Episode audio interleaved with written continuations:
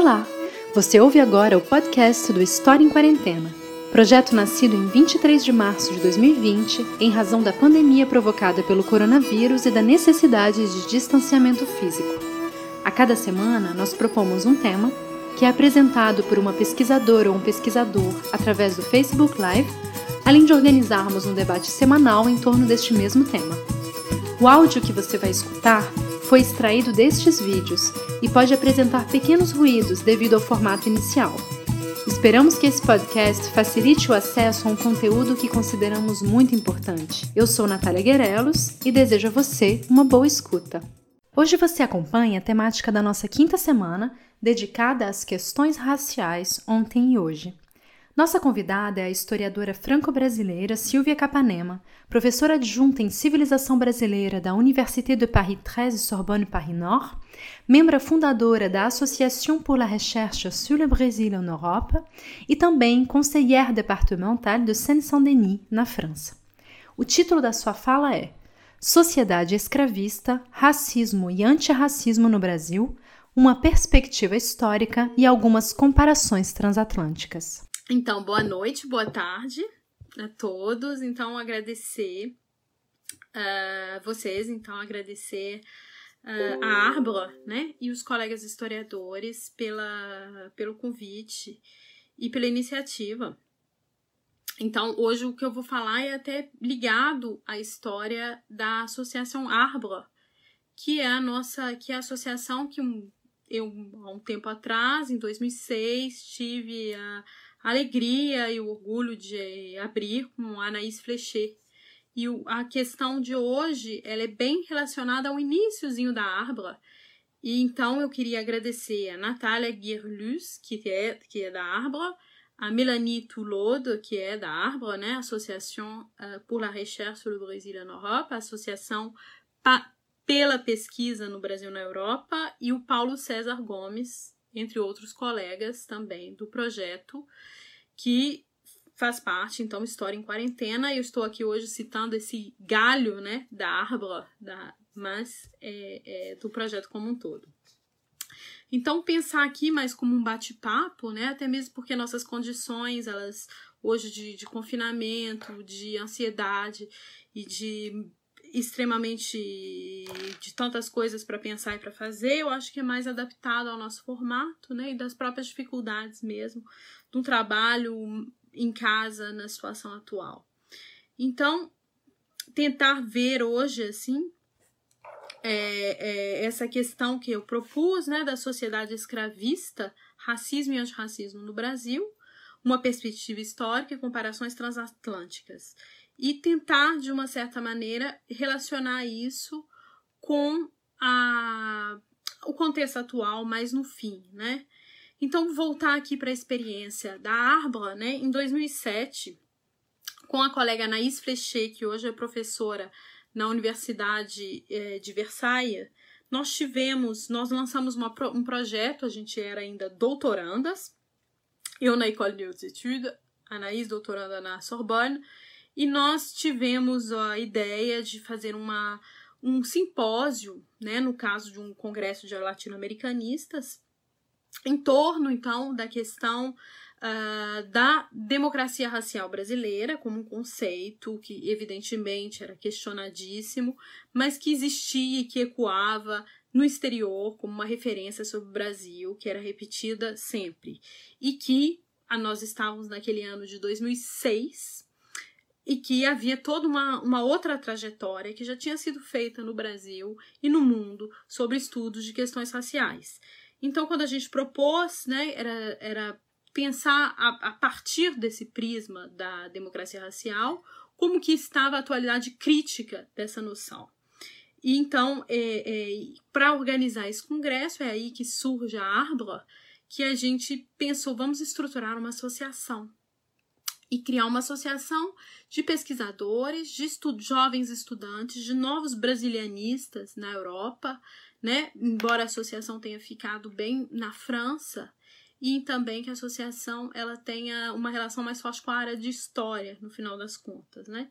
Então essa associação não tinha, né, a, a vontade de ser o que seria uma brasa, ou hoje tem uma outra associação na, na, na Europa que se chama ABRA, Né? A nossa associação era pela pesquisa, mas ela tinha uma vocação de produzir também conhecimentos e não só ser uma rede.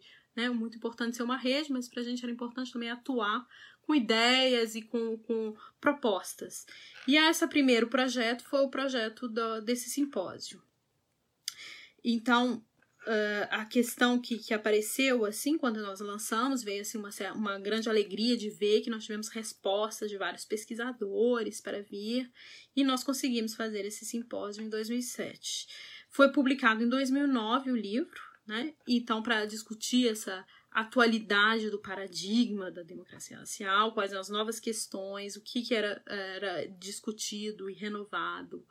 E é claro que a, a gente chegou a, a, publicou em 2009 né, um livro que se chama Da Democracia Racial, estão traduzindo para o português, a, a, ao multiculturalismo Brasil, Américas, Europa. Então, colocar a questão do Brasil no centro do debate sobre questão racial. E foi nesse quadro, então, que nós é, é, continuamos com, com essa perspectiva e a, o primeiro duas grandes noções apareceram, né? Uma do ponto de vista histórico e outro do ponto de vista das ciências sociais, né? E chamando aí nas ciências sociais a tudo que é ciência política, sociologia, antropologia. Do ponto de vista histórico, é, a questão da importante que trazia de fundo era a questão da escravidão no Brasil, a dimensão da escravidão no Brasil e as, as relações étnico-raciais. Sabendo que esse campo tinha uma, uma renovação muito grande intelectual e cultural nos últimos anos e nos anos 2000. Então, aqui uma observação importante que eu quero fazer, que quando existe uma... para evitar fazer uma ligação muito direta entre racismo e escravidão no Brasil, porque na verdade, é uma noção muito mais complexa e do que uma ligação simples e imediata. Claro que essa relação existe, eu vou dizer, mas que, é, como diz um autor que eu tenho gostado bastante, o Silvio de Almeida, né, no Racismo Estrutural, ele também vai dizer que a, a, o racismo ele existe para além da escravidão. Então, porque seria muito simples pensar, então não existe mais escravidão, não existe racismo. Então, no dia que liquidar todas as raízes da escravidão, o racismo vai desaparecer. E da mesma forma também pensar que o racismo ele existe de toda maneira, independente da escravidão, pois existem experiências de racismo que são desvinculadas da escravidão, né? Racismo contra judeus, racismos é, contra é, é, povos, outros grupos sociais, ciganos, negros em lugares não escra escravocratas, etc. Mas é preciso dizer que no Brasil há um dos caminhos para se pensar o racismo claramente vai passar pela essa experiência do que foi a escravidão. Que a escravidão também é um processo de trabalho econômico e que ele, claro que no caso brasileiro, ele está relacionado com as estruturas de monocultura agroexportadoras e muito além disso, a experiência da escravidão no Brasil, ela também ela vai mostrar tudo que é mão de obra do, do, do, do, que foi durante o Brasil colonial e imperial, né, no comércio, domésticos, então vai ter uma, uma penetração muito grande nisso, nas formas econômicas, etc. E então o, o raci a escravidão é um dos caminhos para pensar uh, o racismo do Brasil, que é essa experiência da, da importação massiva de africanos, do tráfico negreiro, daquilo que o Gil Roy chama de Atlântico Negro, né? Mesmo que a experiência do Atlântico Negro, como bem falou Luiz Felipe de Alencastro, ela é mais Atlântico Norte. Nós temos uma experiência de Atlântico Sul, que é diferente, mas existe uma experiência comum, que é essa de ser afrodescendente e ter vivido, então, ter passado por essa questão do tráfico negreiro para chegar nas Américas, né? Bom, mas a questão da raça e da escravidão, do racismo e escravidão, ela tem que ser colocada também de uma outra maneira, porque é preciso pensar que até mesmo, como diz Hannah Arendt, né, o imperialismo, quando ela vai no, no imperialismo vai demonstrar, uh, ou no colonialismo, então, para a gente fazer uma, uma outra né, uma, um, um, prolongamento desse imperialismo, colonialismo que seria uh, nas Américas, essa, essa a relação é, não é a raça que cria as relações de imperialismo da Europa na África ou de colonialismo. Ao contrário, é a experiência do imperialismo e do colonialismo que cria as raças, né? Então, pensando também assim com o, o Silvio de Almeida, mais uma vez, né? É, a, ele diz também, assim, de, de, analisando um pouco a, a, a, obra dele, os trabalhos dele, que é a categoria social também que vai criar as raças. Então, a, a raça, ela é, ela é, é, ela está ligada a uma experiência de exclusão e de e que vai construir até o racismo através dessas experiências de exclusão e sociais, né? Então, para voltar aqui como é que era nos anos 2000, quando a gente, a gente fez o, o nosso encontro e quando a gente começou a pensar sobre essas questões, existiam então novas pesquisas importantes no campo da história, né? E, então, uma, uma grande renovação, porque é preciso dizer que a partir de 1988 vamos começar a repensar mesmo a história da escravidão no Brasil. Era o centenário da abolição, era também o início de, do processo de redemocratização com a Constituinte. Isso vai abrir uma possibilidade de produção e de pensamento social grande. Mas nos anos 2000, então, isso vai ter, um, vai ter um avanço muito importante com outros campos, a história oral, Aí eu cito os trabalhos da Hebe Matos, que eu uso muito, a Ana Lugão, através do Laboy, que é o Laboratório de História Oral da Universidade Fluminense, as histórias das famílias com Robert Lennes, também a experiência da justiça e o Sidney Chalub, a Silvia Lara, em Campinas, trabalham muito sobre essa questão. É, é, as, a, a questão do, do, dessa do que nós chamamos que mais a, a historiografia norte-americana vai chamar do agenciamento, né, o agency dos escravos. Então, os escravos resistirem, fazer formas de resistência que são diversas. E isso a, Vla, a Vlaumir Albuquerque também trabalha bastante. Então, essa questão do escravo se tornar né, sujeito, e até hoje, aí tem até um novo salto dessa questão que não se diz mesmo mais escravo no Brasil, se diz escravizado. Né? Então, são pessoas que foram colocadas em situação de escravidão e não é uma condição, uma condição a, a, assim que determina o sujeito, ela é uma submissão de um processo forçado. Né? Então, repensar como escravizado é, seria um passo até bem contemporâneo, isso já na década de 2010, que isso vai ser recolocado dessa forma, através dos estudos é, do, dos Estados Unidos, e hoje no Brasil é a forma que nós vamos escrever na história, né? Aqui na França, um livro que foi organizado pelo Jean Herbrat, Quatre siècles d'esclavage, vai trazer bastante dessa renovação do, da perspectiva sobre a escravidão no Brasil. Também os estudos de pós-abolição vão marcar esse contexto, e é aqui onde eu me situo, né? com meu trabalho sobre a revolta dos marinheiros de 1910, a revolta da Chibata, e que, então, essa questão da luta, da memória da escravidão e também da sociedade escravista, que reproduzia a exclusão e a permanência é, dessa exclusão, né? Também discuto a identidade, a construção de uma identidade de marujo, de marinheiro nesse contexto, e a questão dos castigos corporais como algo que se torna, em 1910, é, é, inaceitável, e são os próprios marinheiros, através das experiências de viagens deles, de ver as outras marinhas, do olhar do outro sobre eles, que vão é, perceber e se rebelar e dizer nós não aceitamos mais um tratamento que é, utiliza é, a aplicação da chibata, de chibatadas, que podia chegar a 500, 250. Tem o Álvaro do Nascimento que vai demonstrar bem esse mecanismo dos castigos e essa consciência que vai nascer no meio dos marinheiros e que organizar esse grande movimento de 1910 que se situa então no, num contexto de pós-abolição, né? um contexto uh, que nós vamos chamar de pós-abolições, uh, de pós-abolição, desculpa. E, e, essa importância também no meu trabalho, eu trabalho com a importância do acontecimento, então como que isso se tornou um acontecimento que teve uma repercussão enorme na imprensa, teve uma repercussão na memória, e uma memória sempre em duas medidas, em lutas sociais ou de lutas raciais, sempre é, num, um ou outro desses aspectos, né?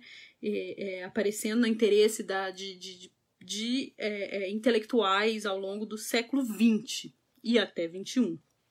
Tem até um artigo meu publicado recentemente num livro também, mais uma vez, Anaís Flechier, a Juliette Dumont, que é presidente da Arbre, e a Mônica Pimenta Veloso sobre Histoire culturelle do Brasil, e que eu trabalho sobre essa questão da memória. Também o pós-abolição foi uma coisa importante na imprensa, né? Imprensa negra, o Petrônio Rodrigues trabalhou muito com isso. Eu mesma e o Rogério Silva tivemos, temos um artigo sobre a caricatura na, no período de pós-abolição, a caricatura da imprensa, como vai representar uh, a caricatura com essa capacidade de ser sismógrafos do tempo, né? Então, reproduzir mesmo, captar a, a, a essência de um tempo, elas são muito sensíveis. E elas vão mostrar, no início do século XX, a dificuldade, né, com quase que a condição de negro e a cidadania, né, visto pelaquela sociedade da época.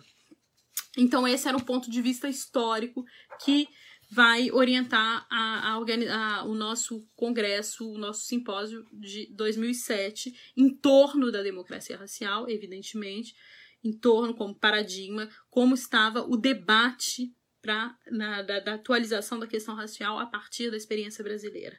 Claro que é, é, tudo isso uh, do ponto de vista histórico e do ponto de vista das ciências sociais, antropologia, sociologia e ciências políticas, também nos anos 2000 para cá tinha uma, uma grande mudança. Né? Então, os estudos estavam bem conectados com as exigências do movimento social. Até Elielma Aires Machado, que publica um artigo no nosso texto, é uma socióloga, ela vai demonstrar essa questão, como que a questão das cotas vai aparecer já em 2002 na UERJ, que vai ser pioneira na experiência das cotas.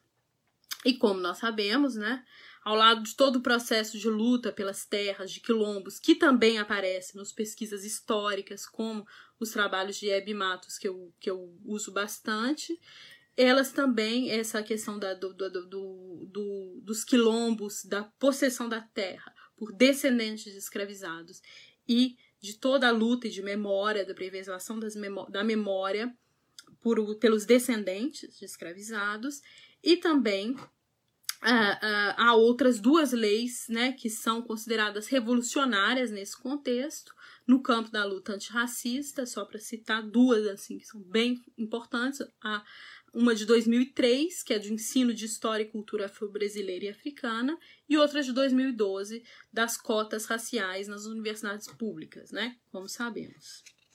Nas abordagens sociológicas, então, um dos, das pessoas que participaram desse encontro que nós organizamos foi o Antônio Sérgio Alfredo Guimarães, professor da USP, e que ele revisitava essa herança da democracia racial, colocando um mundo pós-democracia racial. Evidentemente, ele vai demonstrar, e todos os trabalhos demonstram, ele coloca numa historicidade que já nos anos 50, uh, ah, quando a Unesco vai encomendar um trabalho no fim da primeira da segunda guerra. O Brasil era visto como um laboratório de, de eh, paraíso de relações raciais. Então que o mundo todo tinha entrado em guerra por questões de, raciais no fundo também e que no Brasil havia uma segundo uma crença né essa eh, havia uma, uma boa uma convivência boa entre as diferentes compos, posições da sociedade brasileira. E os trabalhos da Unesco dos anos 50 vão mostrar o contrário do que as expectativas queriam. Eles vão mostrar que existia um racismo enorme na sociedade brasileira e uma exclusão dos descendentes de escravos. E é claro, então, já nos anos 50, a noção de, de, de democracia racial, que é ligada ao trabalho do Gilberto Freire. Preciso dizer que o trabalho do Gilberto Freire vai, uma, vai ter uma inovação muito grande nos anos em que ele aparece, nos anos 30, tanto de formas metodológicas, de trabalhar então como formas de cultura, de pegar, é, utilizar a cultura como um elemento importante para se perceber as realidades sociais, quanto por é, é, reivindicar um lugar da, da cultura africana como uh, sendo importante na formação do Brasil. Então, naque, naquele momento do, dos anos 30, o trabalho dele representou uma grande ruptura. E ele foi apropriado como uma, um, uma forma de, é, de defesa do Estado brasileiro, né? Então, já nos anos 30, com Getúlio Vargas, como uma forma de mostrar que a construção da nação brasileira ela tinha sido harmônica e que não havia então essa essa questão racial. Que o Brasil sendo um país mestiço que não havia tensões e desigualdades raciais. E isso é uma ideia que vai perdurar né? E aí é onde aparece para gente a esse é, essa questão. Por que, que no exterior era uma ideia que perdurava e perdura até os dias de hoje. Então, apesar de que, desde os anos 50, então, com Florestan Fernandes e toda essa escola, isso já era questionado na academia, com Abdias do Nascimento nos anos 60, 70, questionado também nos movimentos sociais, e toda a construção teórica sobre o Brasil vai denunciar a existência do racismo desde então. Né? É, também a ditadura civil e militar vai se apoiar nessa visão de, de, de harmonia racial. E é, a questão que fica é que é, essa do paradoxo brasileiro, né, sendo um país mestiço, claramente, é também um país racista. Né? Então, perceber isso é uma dificuldade enorme para os. É, é, para os pesquisadores, para a produção cultural, entender esse paradoxo mesmo dessas relações, né? Bom, então desde então nós publicamos no fim da década do, dos anos 2000, né? Veio os anos 2010 e aí vieram as novíssimas abordagens sobre a questão, né? Então, do ponto de vista histórico, né? Uma grande, é, uma obra assim sintetiza bastante essas novíssimas abordagens que eu chamaria né? que é o Dicionário da Escravidão e Liberdade, organizado pela Lilia Schwartz e o uh, Flávio Gomes. Né?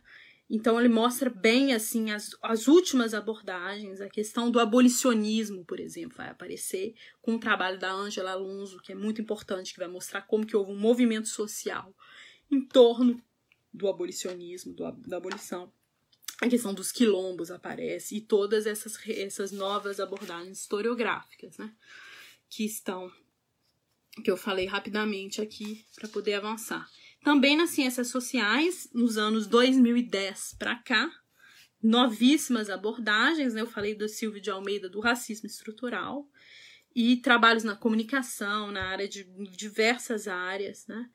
Também a, o próprio discurso sobre a sociedade brasileira, porque o, o último censo vai revelar que 52% da população brasileira é afrodescendente, né? Consideram negros e pardos.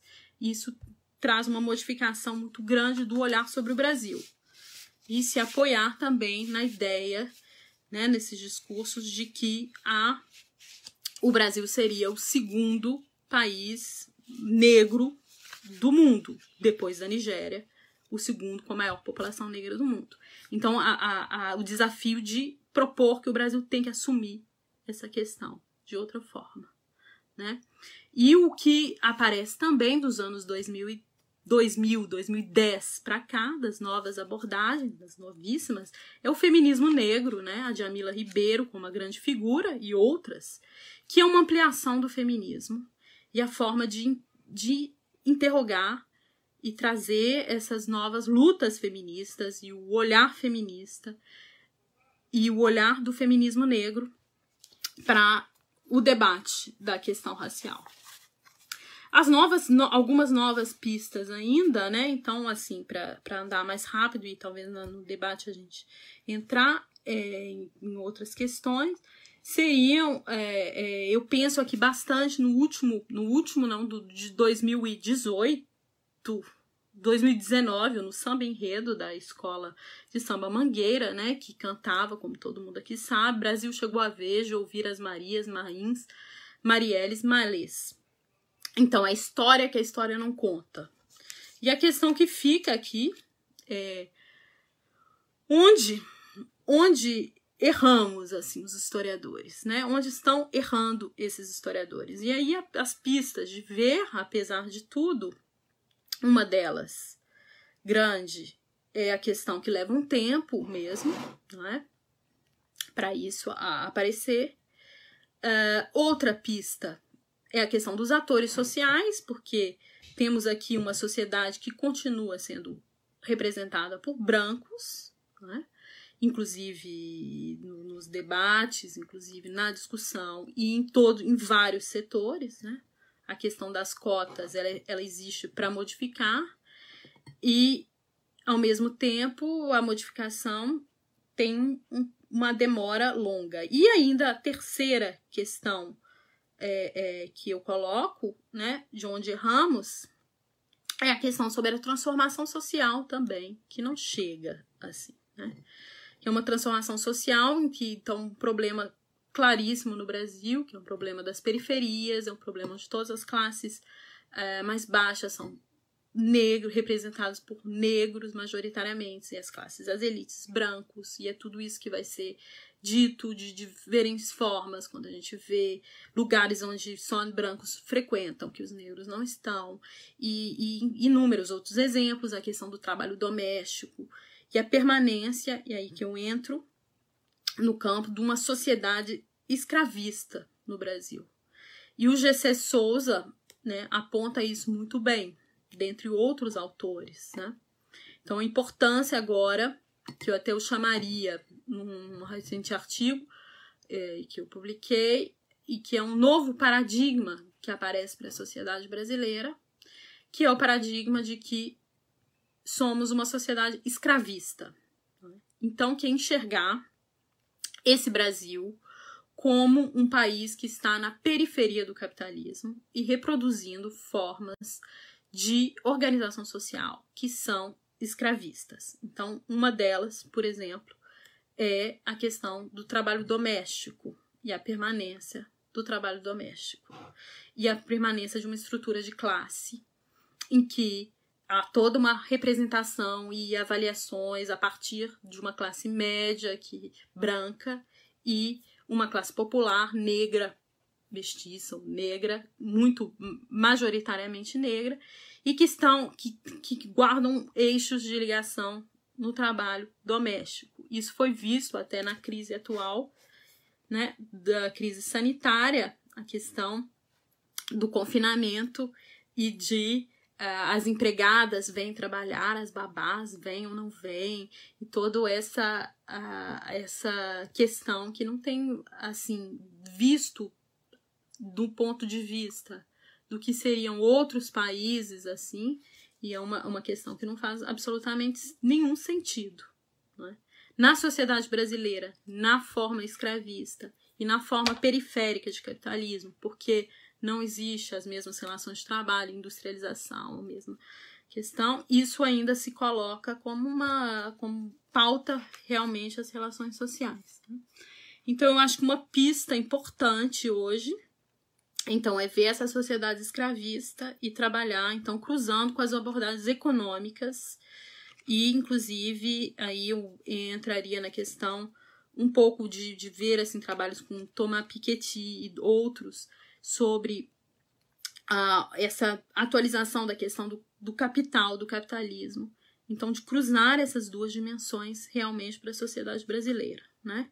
Então, assim, para agora, para terminar, essa parte de apresentação, uh, falar então um pouco do que, onde entra então o comparatismo, e então aqui falar um pouco da minha experiência pessoal, né? Eu que sou, bom, sou Silvia Capanema, eu vim para a França nos anos 2000 fazer uma tese, acabei ficando por aqui, porque eu vim numa experiência de, de intercâmbio, né? E cheguei, fiz minha tese, como eu disse, sobre a revolta dos marinheiros de 1910, defendi em 2009. Em 2010 eu tenho, eu passo num concurso para professora numa universidade de periferia, de Villetaneuse. E aí, na mesma época, Paris é um lugar muito difícil para se morar e pagar a residência, né, a moradia.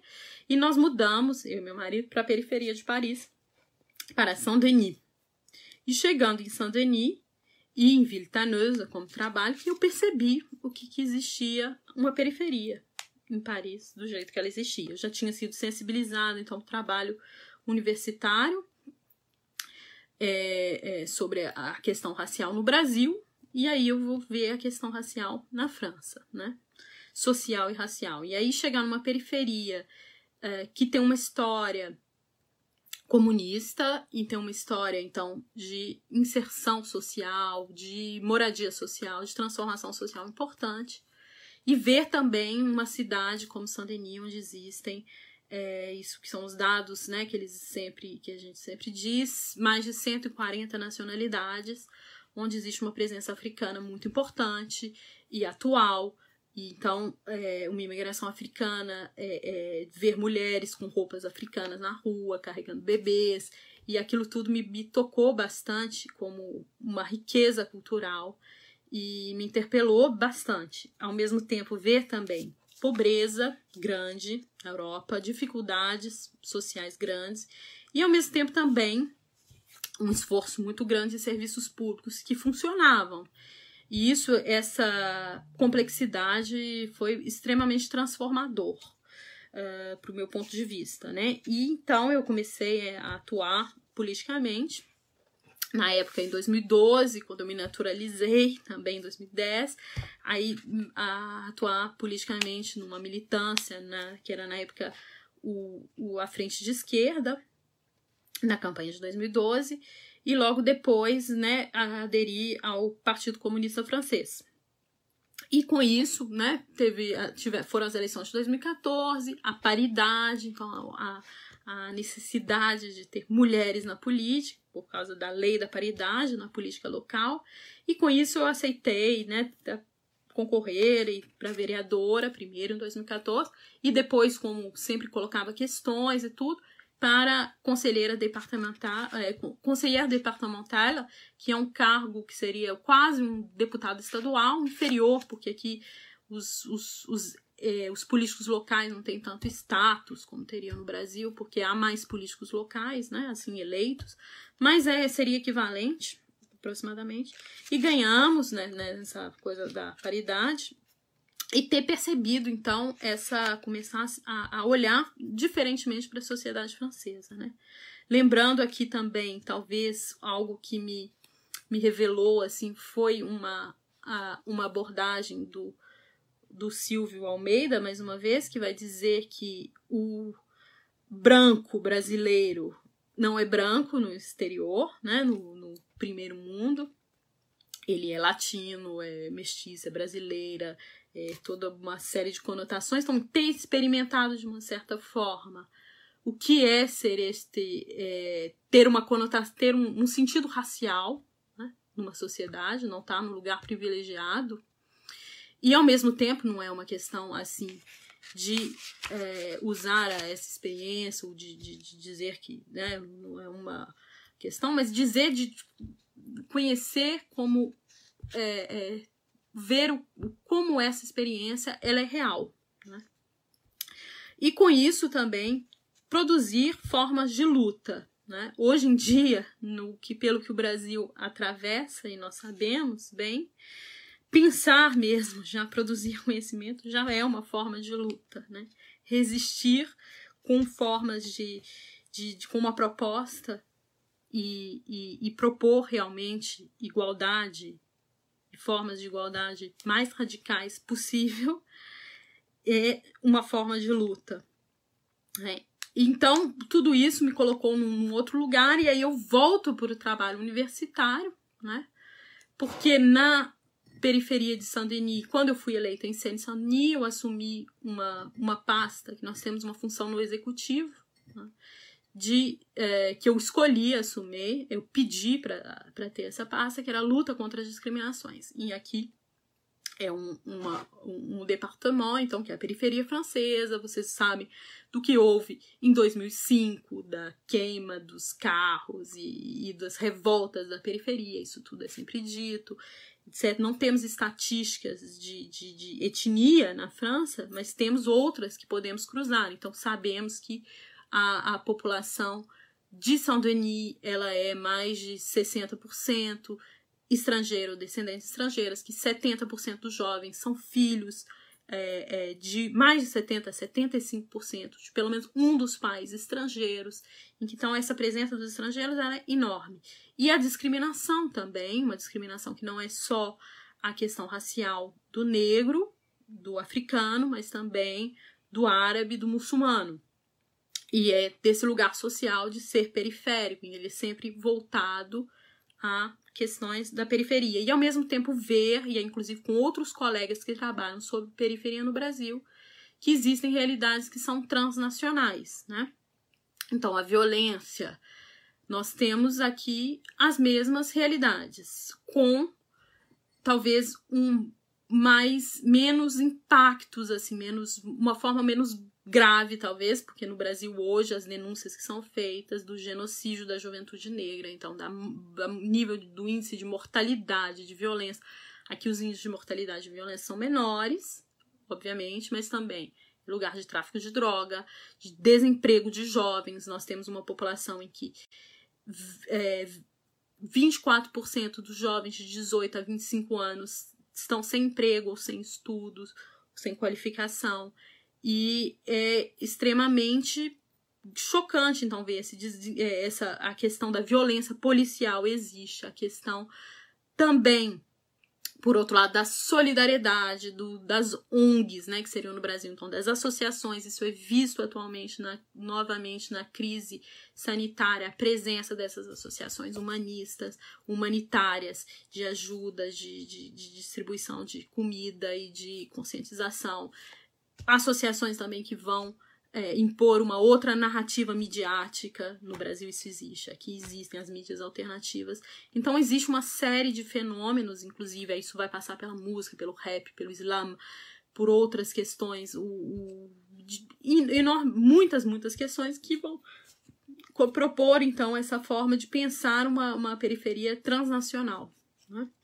E hoje, então, voltando para a, a questão, né, saindo agora da ação política, porque o meu sonho na ação política era criar um observatório das, da, das, da luta contra as discriminações ou das discriminações para construir um organismo que fosse capaz, como existe o Observatório da Violência contra as Mulheres na Seine-Saint-Denis, para unir as, as associações que trabalham sobre o tema e é, é, criar dispositivos e políticas públicas de luta contra a, a, a, violência contra as mulheres. Isso foi criado em 2002 na Seine-Saint-Denis. Eu queria ter podido criar também na Seine-Saint-Denis um observatório uh, da luta contra as discriminações, né? Para a luta contra as discriminações. Não foi possível ainda criar esse observatório, mas nós avançamos em diversos aspectos, né? Também nesse quadro tem toda a questão também contra a LGBTfobia, contra é, é, questões de discriminação, também é, é com, é, deficientes físicos e outras, a igualdade de gênero que está nessa pasta de, de na outra pasta não está na luta contra discriminações, mas também essa questão da discriminação contra os jovens de origem estrangeira. Então, seria uma forma de dotar é, é, uma, um, de dotar o departamento de uma de um, de um organismo de reflexão e de orientação política. Não é, ainda não foi possível fazer isso, mas nós avançamos sem esse organismo, porque é uma questão de maioria, você não tem todo o poder que você gostaria, etc. É, nós avançamos com diversos dispositivos e diversas é, é, é, questões de sensibilização, debate, fizemos um trabalho grande interno com os 8 mil agentes do departamento, fizemos também, financiamos diversas associações, fazemos encontros. Então, de certa forma, estamos tecendo isso. Vamos agora, antes do confinamento, o nosso projeto era fazer uma caravana, então, uma.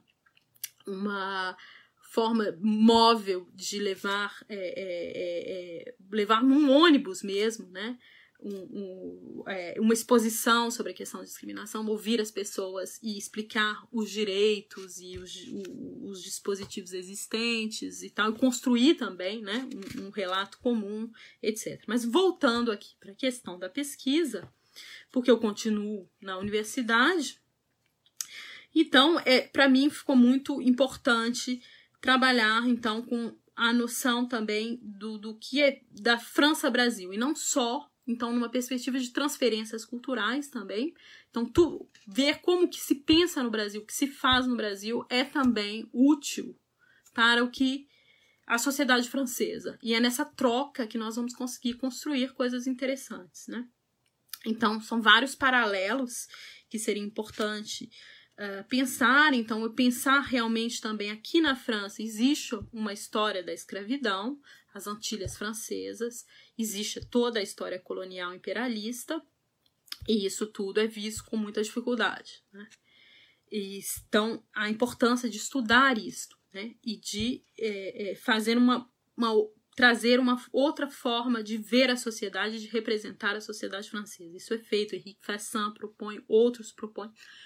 Propõe também, mas é um debate que fica um pouco marginal no debate francês uh, como um todo. Então, a, a, uma das questões para nós é impor isso através dessas trocas também.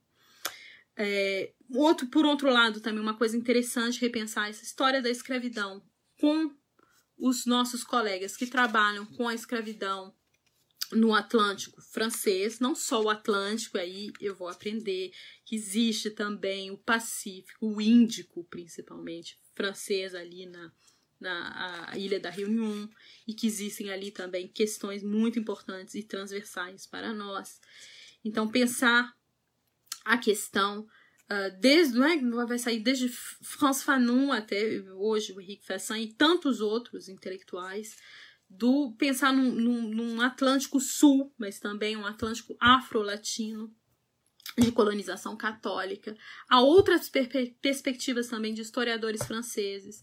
Um trabalho atual do Frédéric Réjean, que é um historiador da Guadalupe, que trabalha com os senhores de escravos e fez um trabalho bem interessante, eu acho que é uma perspectiva boa para os estudos no Brasil. E, aliás, é uma ausência no dicionário que eu citei como né, a grande renovação, assim, uma grande síntese assim, do, do, que existe hoje como as novas abordagens históricas. Não há um, um, uma coisa sobre os senhores de escravos no sentido de ver como que havia ali uma, uma forma de é, reação às transformações sociais, de guardar essa escravidão mais longa possível, que foi o caso brasileiro com a abolição em 1888. Então, ver toda essa lógica dessa sociedade escravocrata que é construída assim também. Há também outros paralelos possíveis, a questão da memória, da reparação, que hoje na França é um discurso, reparação, né, a, a questão do, do, da indenização ou não mas o que se isso tem que ser debatido, é? a questão dos arquivos, dos museus, das datas da abolição, porque na França também, como no Brasil, há duas datas para né, se comemorar a, a memória afro-brasileira. Antes tinha o 13 de maio, que é considerado hoje, mas nem sempre foi assim. É considerado hoje como uma data que seria a, a, a abolição pelos é, é, é, é, né, da princesa Isabel, então do, do de cima para baixo, e hoje então ela é negada e nós temos o 20 de novembro, mas nem sempre o 13 de maio foi considerado assim. O 13 de maio, na época da pós-abolição, era considerado como uma data de conquista. Então, aos poucos, isso modifica. Na França também temos duas datas para abolição, porque uma é dos abolicionistas e, que é, e a outra é da, do que eles chamam das vítimas da abolição. Tem movimento social por isso lutando por isso.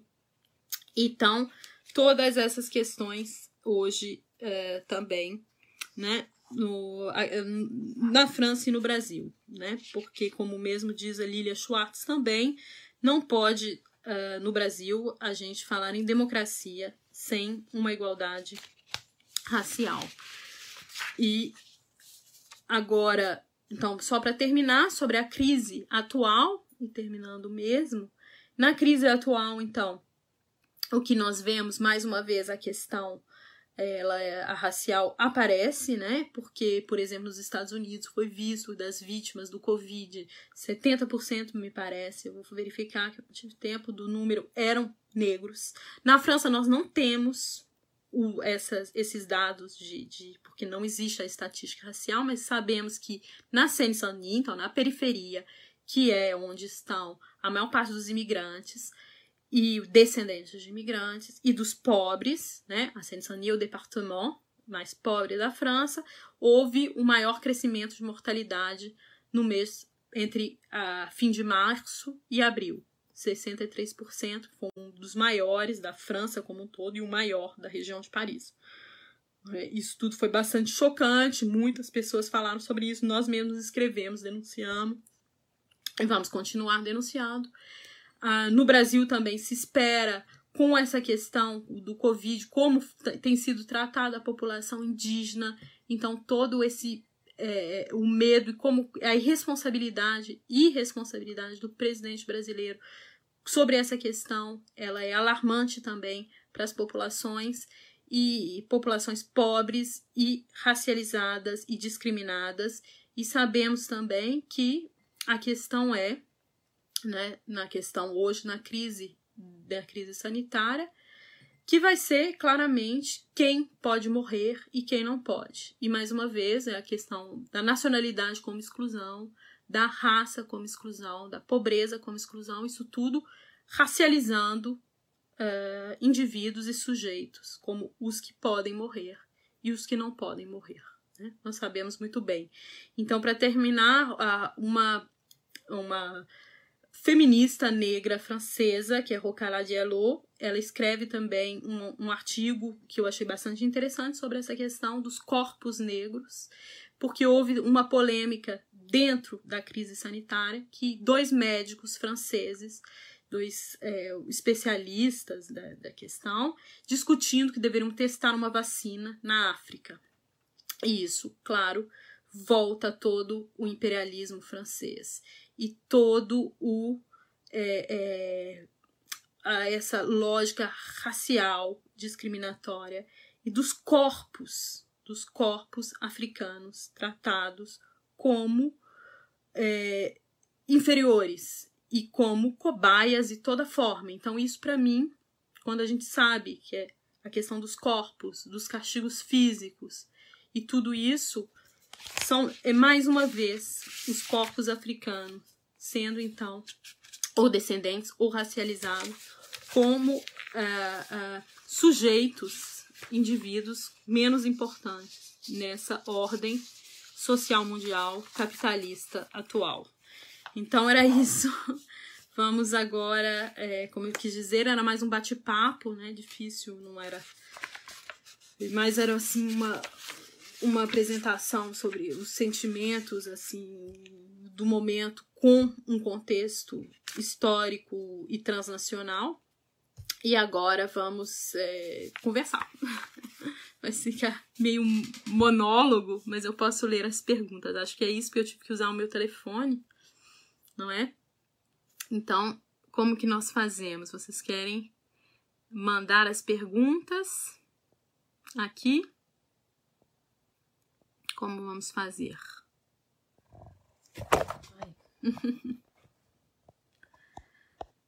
vamos lá. Vamos ver se temos perguntas. Hum?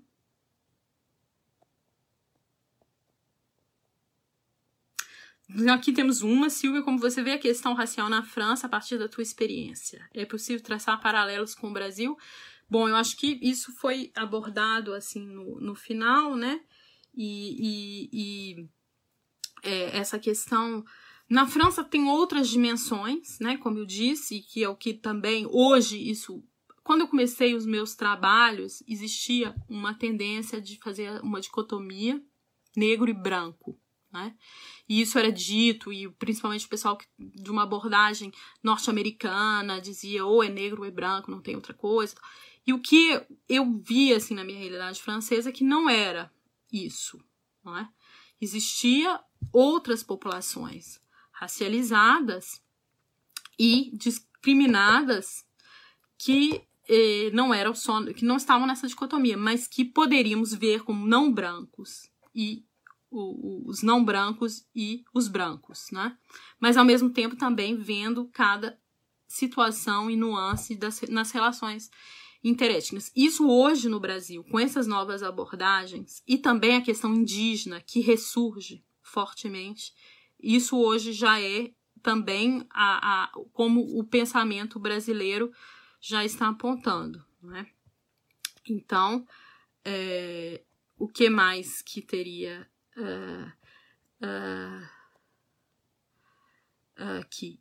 O que, o, o que eu disse, eu falei bastante da experiência né, em, Saint-Denis, em Saint-Denis, também o, o que eu acho muito importante foi a nossa proposta desde da democracia racial, depois nós também fizemos um outro congresso que era sobre é, a, a, mestiçagem, mas a mestiçagem como experiência nos diferentes, aí tinha historiador da história antiga até é, contemporâneos e, e, sociólogos, a nossa, a gente queria discutir essa noção, e, então é, a importância do comparar da, da questão comparativa na, nos estudos, né? Agora, provavelmente, eu vou continuar na, em duas perspectivas que eu apontei aqui, ainda que de forma assim oral e tal, mas assim que seriam uma delas é a questão da sociedade escravista, talvez analisando também do ponto de vista, não do ponto de vista, mas vendo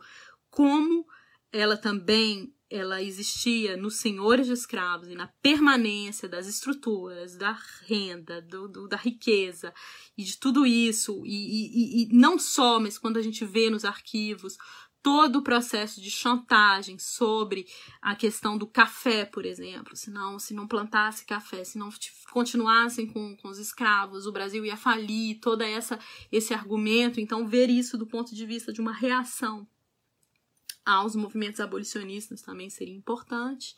E o outro aspecto é as, são as periferias transnacionais. Né? E ver aqui Agora talvez eu trabalhe um pouco sobre França também e não e cruzando com as experiências no Brasil. Agora alguém perguntou aqui, Silvia, pode falar um pouco da sua experiência de pesquisa de doutorado, como você construiu seu tema de pesquisa e como foi recebido na academia, sendo que teve a proposta de estudar grupos oprimidos e usando fontes gráficas humorísticas. Bom, o meu tema de doutorado é, a experiência. Bom, ele foi, na verdade, eu queria estudar aquele período e tudo, conversando com um professor, que era o Jorge Santiago, ele me propôs estudar esse tema. E eu adotei gostei, foi muito forte para mim. Estou voltando no tema agora, porque estou publicando finalmente a versão livro. E, e que publiquei vários artigos, mas não tinha um livro, e agora eu, tô, vou terminar. E isso, é, é, como foi aceito, assim como como dizer assim, bem ele eu tinha é, a construção do tema, ela foi a partir de outras experiências, os, os trabalhos do João José Reis, para mim era muito importante, como uma referência que trabalhou então a Revolta dos Malês, eu queria fazer a mesma coisa com a Revolta dos Marinheiros, mas como tinha uma questão bem contemporânea na memória, tudo isso também se tornou objeto de pesquisa, né? Então, era, de certa forma, foi um trabalho que fez história e memória. Né? Aqui isso não, é, não era a forma de trabalhar, eles trabalham com a memória para partir para a história, né? Então, por que que existe hoje e ir atrás? Não, eu trabalhei com a história, com a o que existia nos arquivos, indo atrás até das escolas de aprendiz, como que esses marinheiros entravam na marinha, como que eles formavam marinheiro, de onde eles vinham. E até inclusive eu vejo que eles eram majoritariamente uh, negros, sim, pardos, muitos havia muitos descendentes de índios, muitos nordestinos, eles eram sobretudo nordestinos, índios. Então isso tudo criava experiências em estar no Rio de Janeiro também, né? E essa questão da imprensa, então como que a imprensa vai transformar aquilo em, em acontecimento e como que do acontecimento aquilo entra na memória dos diferentes atores e a memória sendo algo que, que tem uma própria história, né? Então, é, é, as fontes humorísticas não foi muito no meu doutorado. Eu comecei e eu gostei muito de ver a, a caricatura né, da imprensa. Tem uma parte que é toda dentro da, da questão da imprensa. Depois eu uso em outros estudos sobre é, em, do, do, que eu trabalhei isso foi numa parceria que eu fiz com um, um, um colega, na verdade era um pós-doutorando que veio na minha orientação, mas que acabamos, né, assim, quem orientou quem, que então que eu citei, que é o Rogério Silva, e ele é, nós trabalhamos então sobre essas fontes de caricatura no início da República, porque elas eram abundantes, era o momento da caricatura, e vendo assim como representação, tem até o trabalho da Aline Delorto, que eu quero muito ver que ela trabalhou sobre a, a vai defender a tese em breve sobre a composição social desses caricaturistas, quem eles eram, etc. Nós não trabalhamos sobre isso, nós trabalhamos sobre representação, mas recolocando problemas né, históricos, que eram, então, essa questão do, do brasileiro durante a Primeira Guerra, sabendo que a questão da Primeira Guerra é uma questão racial, no fundo, inclusive, raça como nação, né, era um sinônimo, a raça francesa, é uma das, uma das formas daquele de usar a, a, o termo raça no tempo. E como o brasileiro vai se colocar ali. Então, tinha essa da Primeira Guerra no Brasil, através disso, e sendo que isso é a cultura popular também, que aparece, e a cultura é, é todo um imaginário social. E vimos também é, a questão do, do negro no pós-abolição, nos primeiros anos do século, no fim do século XIX, nos primeiros anos do século XX. E aí o que sai bastante é a questão da cidadania, da cidadania vista como problemática para esses novos cidadãos, né? Isso está todo, é o eixo das, das abordagens de pós-abolição. Então, é, depois, Silvia, você considera que a abordagem de Fanon ou abordagem Boa pergunta, já gostei. Do multiculturalismo são mais comuns nos estudos na França. Aqui no Brasil, grande parte dos artigos que trabalham sobre ensino de história afro-brasileira pós-abolição partem da perspectiva do multiculturalismo e do colorismo para abordar as resistências ao racismo através das representações culturais. Na sua perspectiva, essa abordagem é adequada? Olha, eu não, a gente aqui é, Fanon é, grande, que trabalham sobre o ensino da história.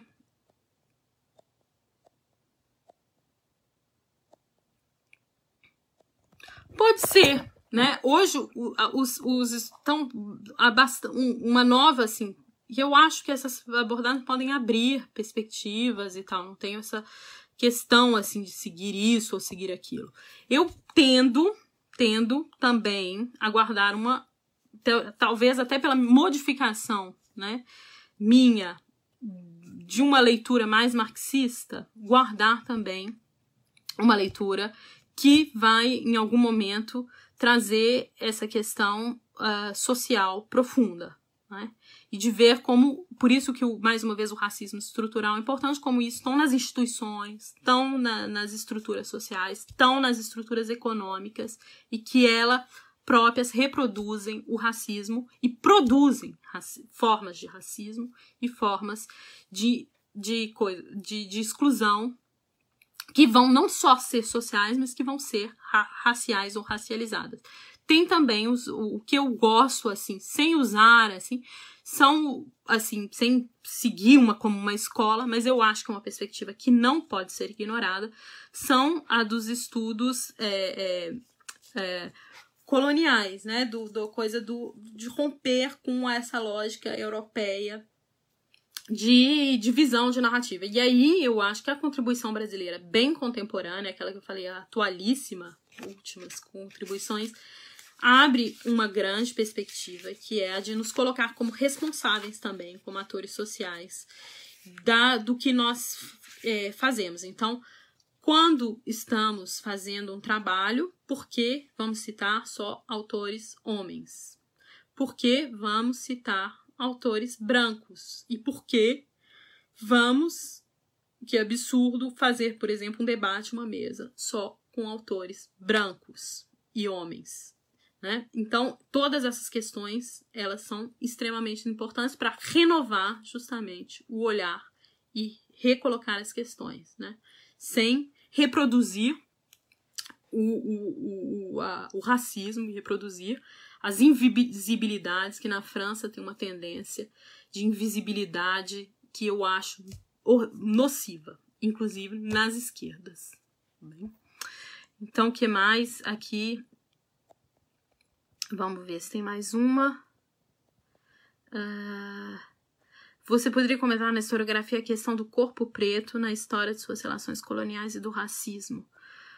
Bom, eu acho que eu, que eu comentei aqui bastante, é, comentei um pouco, né? Não comentei bastante dessa questão. Tem a, a Françoise Vergès, que tem um trabalho muito interessante sobre a, a questão, né, que ela vai estudar as mulheres e, e as práticas de, é, de é, é, é como se dizer, como é, de, de, é, de esterilizar né, as mulheres para serem fés, que isso vai ser feito com as populações não é, dos departamentos de outre-mer franceses para controle de natalidade. Então isso você tem diversos estudos que vão apontar essa questão. Hoje também existe nas artes, no cinema, professores universitários franceses e afro-franceses. Esse termo não existe, afro-francês, nem eles próprios reivindicam, mas atores de descendência africana ou que são africanos na França que vão denunciar nos diversos lugares, né, essa questão do, do, do corpo preto. Então, da ausência de, de negros na no, na, no cinema, na televisão, nas rádios, nos, tudo, no, no, no, tudo, na, na toda a questão social. E, e, e, que isso é bastante visível, né? E essa uh, vão denunciar também no meio universitário, isso eu preciso denunciar até mais, como que se reproduz é, também, como no Brasil, formas de um elitismo branco e de uma permanência de classes dos brancos e favorecidos nos próprios meios, dos meios, inclusive, dos funcionários públicos privilegiados, etc. E que isso é tudo se torna invisível por uma, diversas práticas sociais, né? Agora, é preciso dizer também que esses, essas abordagens muitas vezes são é, é, elas são tidas como pouco rigor, não são boas ou não tem, ainda não são dominantes na uh, na, na discussão francesa, inclusive nos meios de esquerda. Né? E isso eu acho que é indispensável que a gente comece a mudar já nos meios políticos de esquerda e nos meios universitários, né? Através inclusive, aí eu vou voltar na experiência política, do, do feminismo, por exemplo, né? É um, pode ser uma das formas de começar a interrogar, então, a presença das mulheres, mas através da presença das mulheres também, começar a interrogar as, as ausências de outros atores sociais e outras formas de discriminação e violência na sociedade francesa, né? Que vai também uh, contra as populações LGBT, como eu falei, e contra essa diversidade é, da população francesa que é real, né? E muitas vezes o que vai furar isso, assim, o que vai fazer uma, né, é, é, interromper essa coisa foi no futebol recentemente ou no cinema, né? As melhores filmes franceses hoje são filmes de periferia, que até inclusive é um gênero, filme de periferia, um trabalho que fala sobre isso. E é, é, Os Misérables, né, que foi o último filme é, mais assim referência da França é, é uma, uma, situação de periferia de uma população negra e, e árabe, de uma periferia popular e, e, e, francesa. Então tudo isso vai aparecer e criando tensão, como se dizem como, como é dito também pelos intelectuais brasileiros e outros, so, criando tensões que vão levar ao aparecimento de uma nova extrema direita. Nós vemos isso no Brasil e vemos isso aqui também, com o Front National, o Rassemblement National, que, que vai se fortalecer justamente na hora em que existe uma cobrança de igualdade uh, maior na sociedade francesa. Uh, como você citou, você citou rapidamente sobre uma geração de brasilianistas. Gostaria de saber se você poderia citar quem são eles, quem são os que estão estudando as questões raciais na contemporaneidade para alargarmos sobre.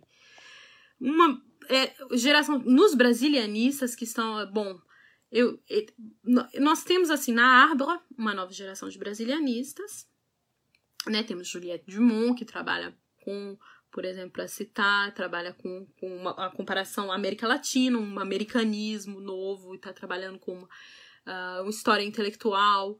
Ela não trabalha com questões raciais propriamente. A Anaïs Flechet trabalha com questões raciais indiretamente no, através da música, né? E temos, por exemplo, Modo Chiriot, que é dessa nova geração, que trabalha sobre a, as extremas direitas e os militares. temos é, é, é, Sebastião Roseau, por exemplo, que trabalha com literatura. A questão racial atravessa todas essas questões, né?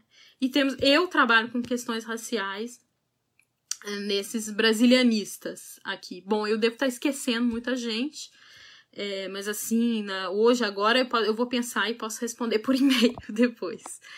E, e, bom, acho que as questões são essas, né? Não temos novas ou temos? Vocês me dizem aí se tem mais alguma coisa? Hum? Tem mais alguma questão? Ou podemos encerrar aqui? Hum? Bom, vocês vão me dizer, foi um prazer então conversar.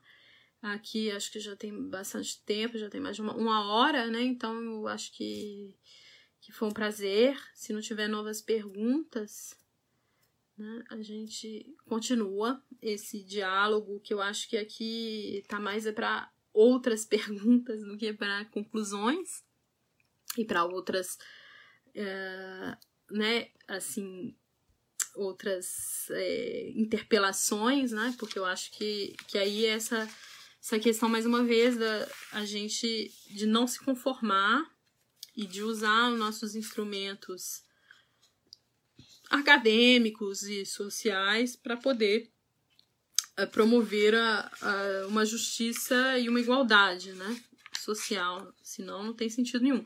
E só para dizer também que eu acho a questão, por exemplo, das cotas é uma questão que volta aqui, que é vista com desconfiança.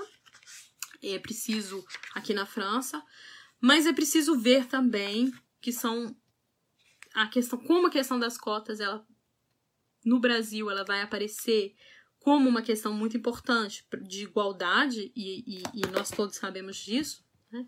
e de promoção de, da igualdade. Aqui é um sistema que, teoricamente, é um sistema de universidade de massa para todos, que, teoricamente, é muito mais inclusivo. Né? Então, onde estão as exclusões, que é, é preciso enxergar que essas as exclusões elas estão em outros lugares e não no processo universitário que é não seletivo desde 68, que deveria ser não seletivo, agora eles estão começando a introduzir que seria mesmo bem mais democrático, né? Se nós chegássemos às cotas hoje no Brasil, mas para levar a uma a universidade tinha que ser para todas as pessoas e todos os jovens que quisessem frequentar, né?